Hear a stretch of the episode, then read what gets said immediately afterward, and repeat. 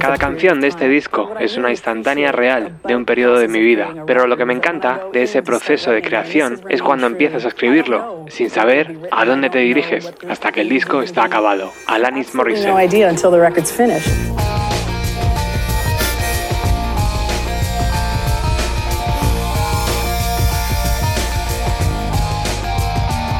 Do I stress you sweater's on backwards and inside out, and you say, How appropriate. I don't want to dissect everything today. I don't mean to pick you apart, you see, but I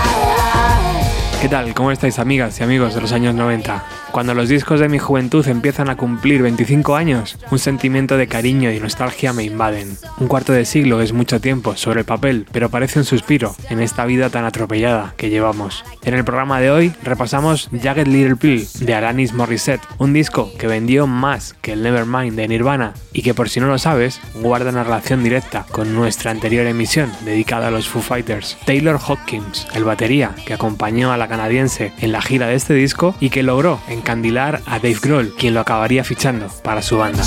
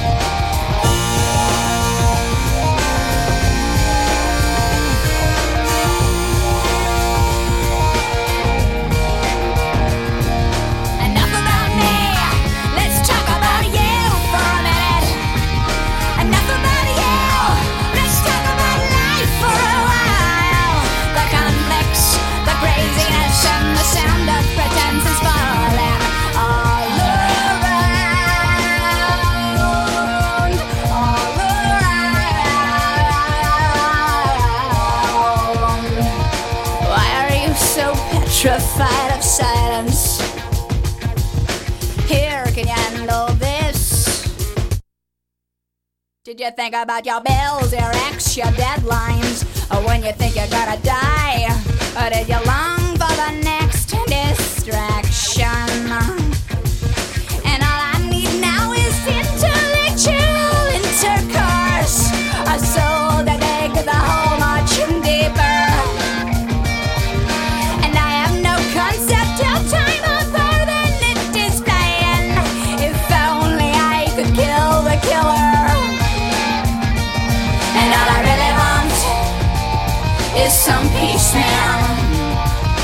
place to find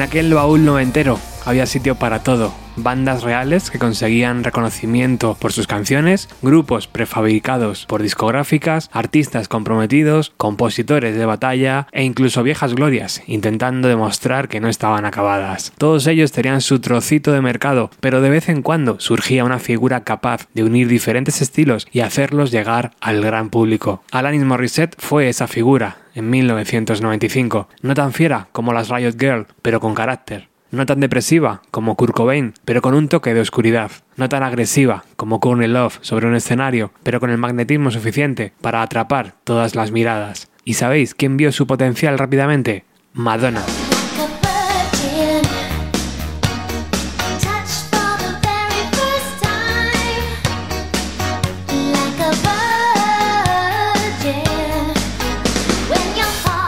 Escuchar algunas demos, la fichó para su sello Maverick. Y es que su olfato no la engañaba. Esa veinteañera iba a posicionar la figura femenina ante la generación de la doble pletina. Lo curioso de esta historia es que la canadiense ya había lanzado dos discos anteriormente, Alanis en 1991 y Now is the Time en 1992. Trabajos únicamente editados en el mercado canadiense con una producción muy ochentas y súper alejados del sonido que la convertiría en estrella mundial. Pero casi mejor, lo escuchamos.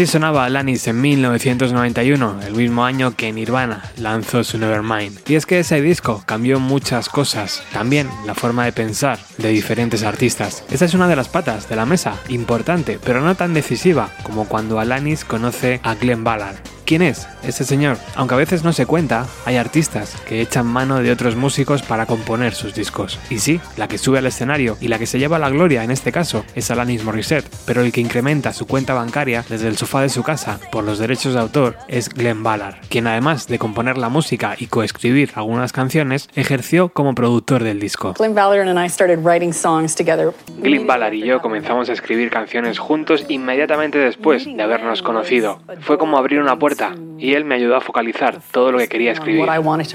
Aquellas sesiones crearon varias canciones que no acabaron en el disco, pero que vieron la luz en la edición del 2015 por los 20 años que cumplió el LP. En esas 10 canciones podemos escuchar esa evolución de la que habla Alanis, donde poco a poco, con la ayuda de Glenn, busca su sitio como compositora. Y nada mejor que potenciar esa tremenda voz y esa forma tan visceral de cantar. Escuchamos London.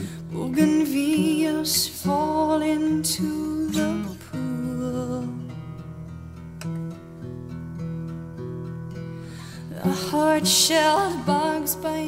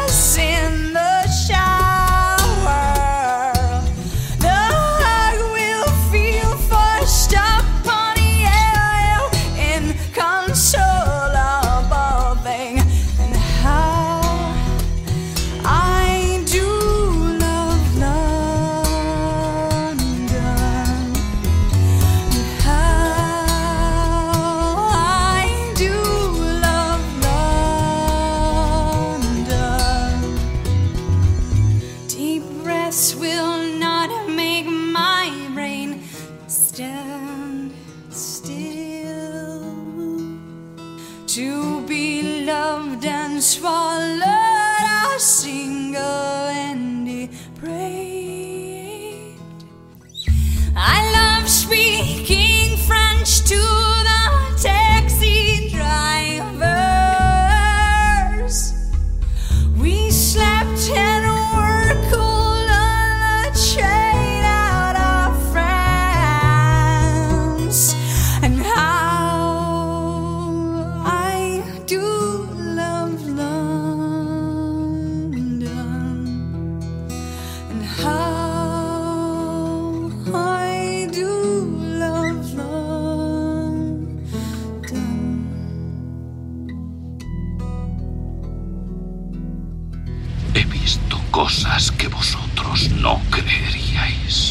atacar naves en llamas más allá de Orión. He visto rayos de brillar en la oscuridad cerca de la puerta de Tannhausen. Todos esos momentos se perderán en el tiempo, como lágrimas en la lluvia.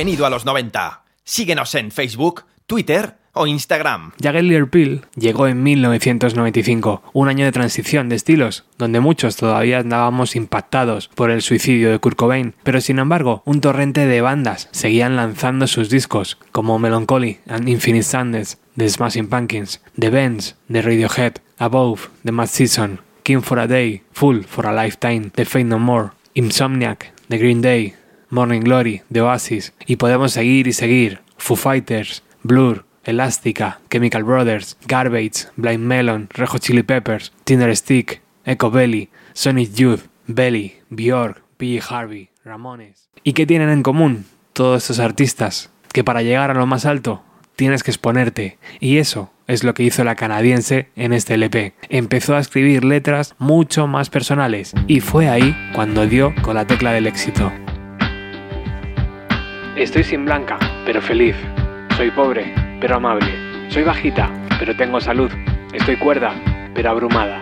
Perdida, pero llena de esperanza. Y todo se reduce a que todo va a ir bien, porque tengo una mano en mi bolsillo y la otra está chocando esos cinco. I'm broke, but I'm happy. I'm poor, but I'm kind.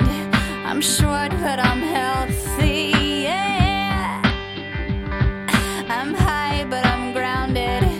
I'm sane,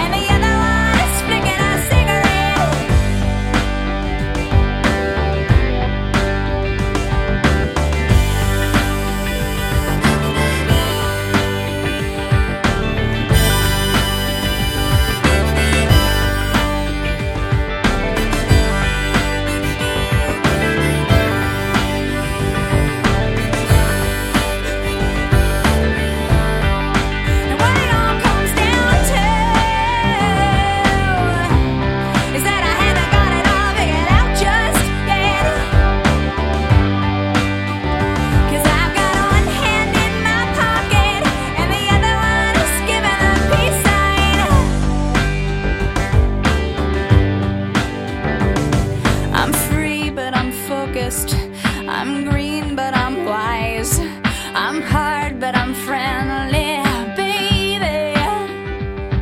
I'm sad, but I'm laughing. I'm brave, but I'm chicken shit. I'm sick, but I'm pretty.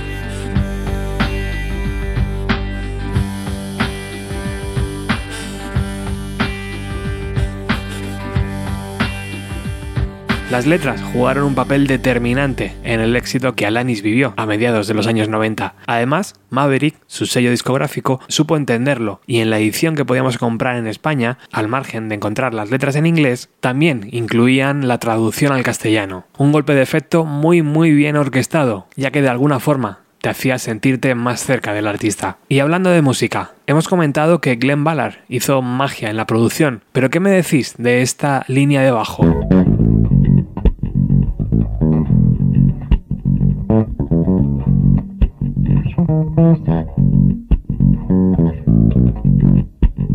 Flea y Dave Navarro, que en ese momento estaban Rejo Chili Peppers, ponen el bajo y la guitarra a la canción You Are Now, disparándola hacia otra liga. Fue muy instintivo, recuerda el bajista. Escuchamos la pista original y la guitarra y el bajo eran diferentes, particularmente el bajo, me parecía muy flojito, y como nos encantaba su forma de cantar, intentamos hacer algo realmente bueno.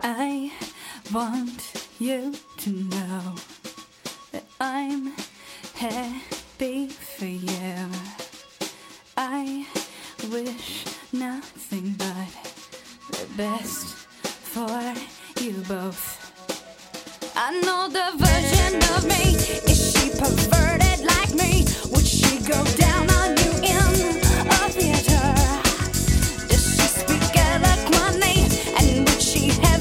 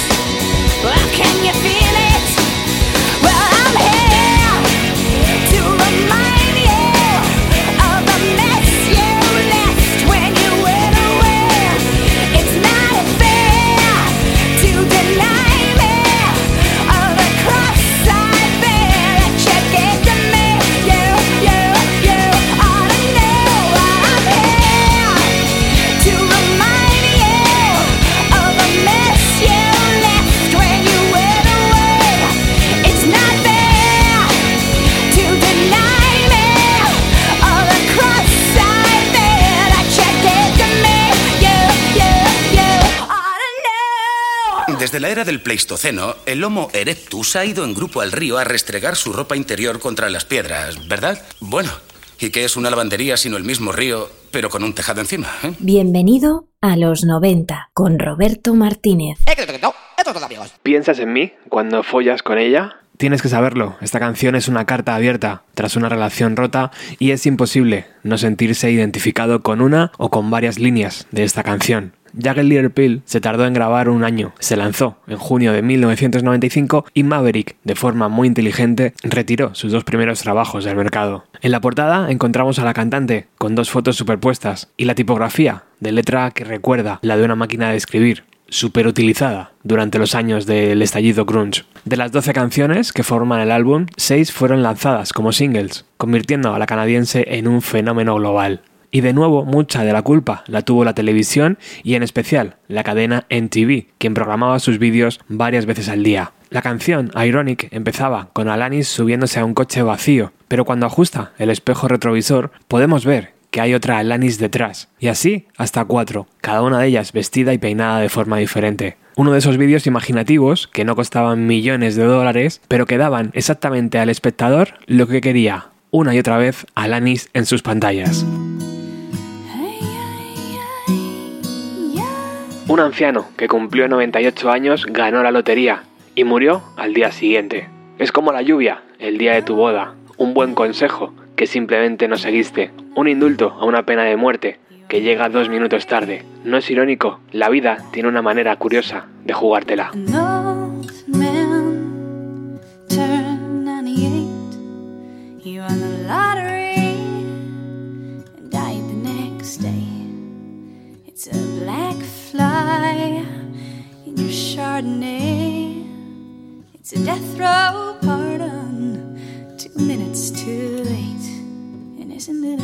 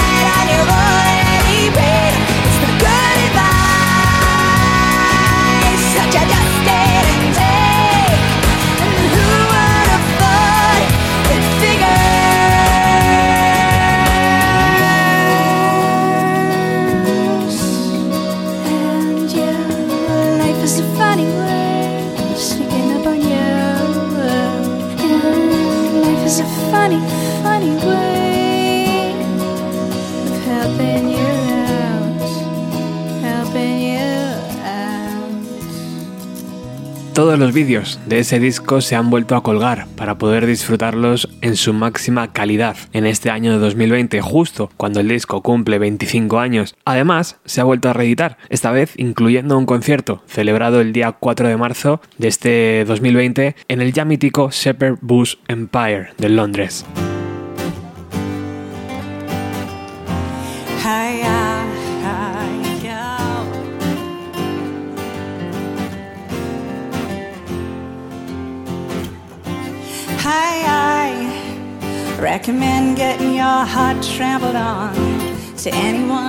Pero el directo que yo siempre tendré asociado a este disco fue el VHS, llamado Jagger Little Pill Live, que además de irnos de gira con la banda, podíamos ver su día a día detrás del escenario. Y guardando las distancias, este documental, para mí, tiene un paralelismo con el Meeting People is Easy de Radiohead. Ambos transmiten esa sensación de aislamiento emocional que le toca vivir a un artista cuando se topa con el éxito masivo. Es curioso, ¿no? Cuanto mayor es la gente a la que llega tu arte, más solo parece que te sientes.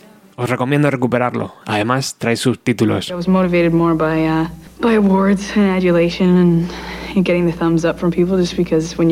Lo que me motivaba, los halagos, los fans. Cuando era joven creía que eso me haría feliz, pero después, cuando has vivido todo eso, te das cuenta de que no te satisface y aprendes que existen otras maneras de motivarse más enriquecedoras.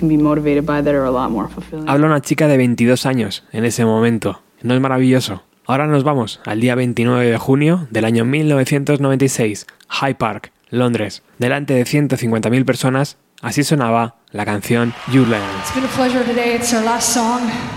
We're going to sing a song called You Learn, and I dedicate it to you, English folk.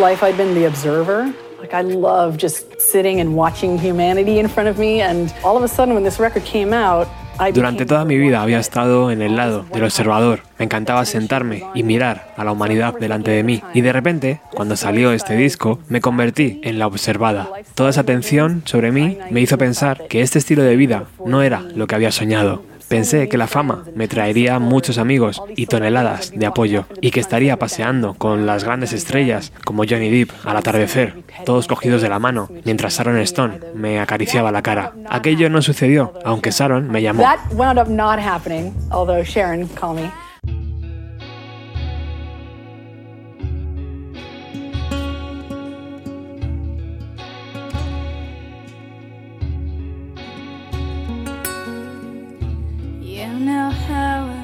Catholic girls can be. Hey, hey, hey, hey. We make up for so much time. A little too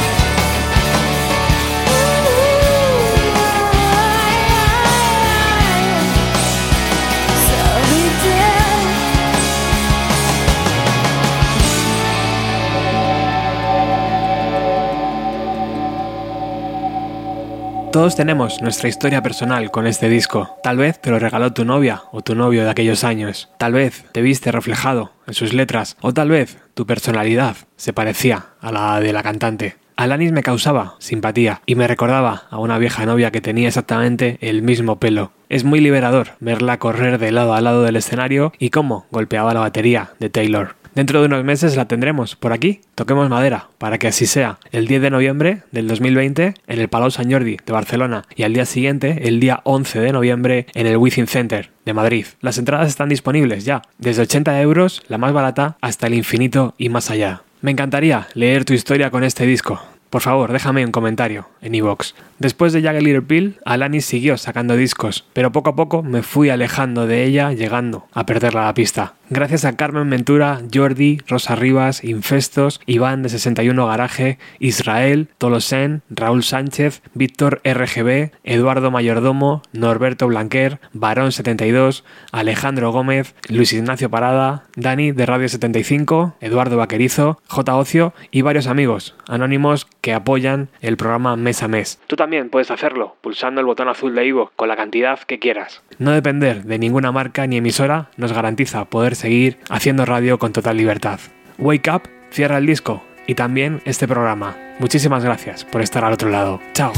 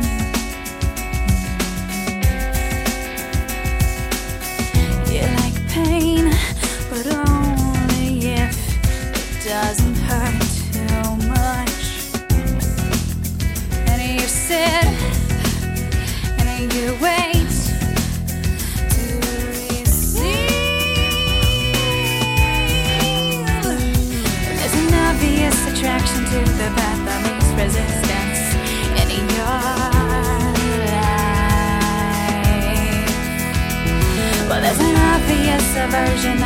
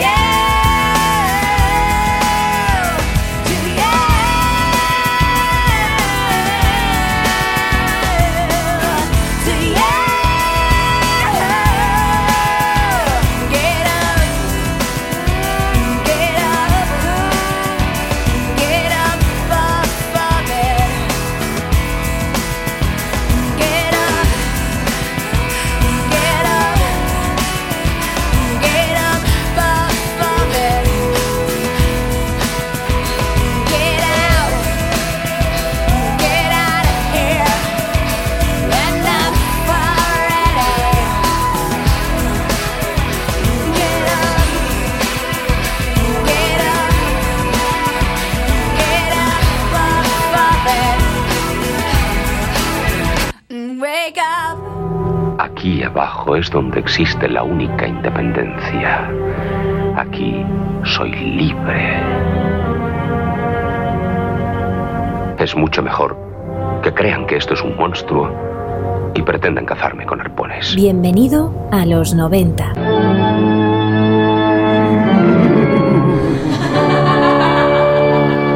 Con Roberto Martínez. I went to your house.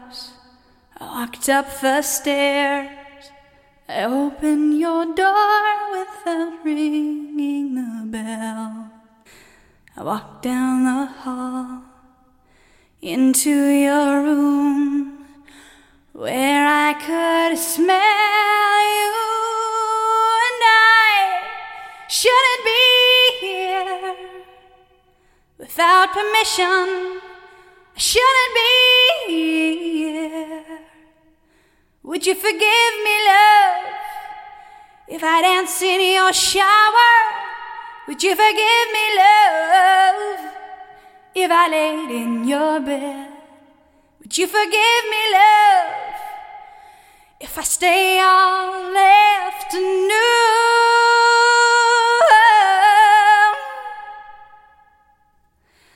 I took off my clothes, put on your robe, and through your drawers, and I found your cologne. Went down to the den, found your CDs, and I played your Johnny, and I shouldn't stay long. You might be home soon. I shouldn't stay long. Would you forgive me, love, if I dance in your shower? Would you forgive me, love, if I laid in your bed? Would you forgive me, love, if I stay all afternoon?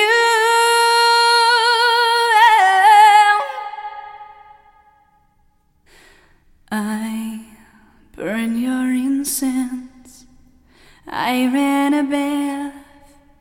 I noticed a letter that sat on your desk. It said, Hello, love. I love you so, love. Meet me at midnight. And no, it wasn't my writing. I better go soon. It wasn't my writing. So forgive me, love, if I cry in your shower. So forgive me, love, for the salt in your bed. So forgive me, love, if I cry all afternoon.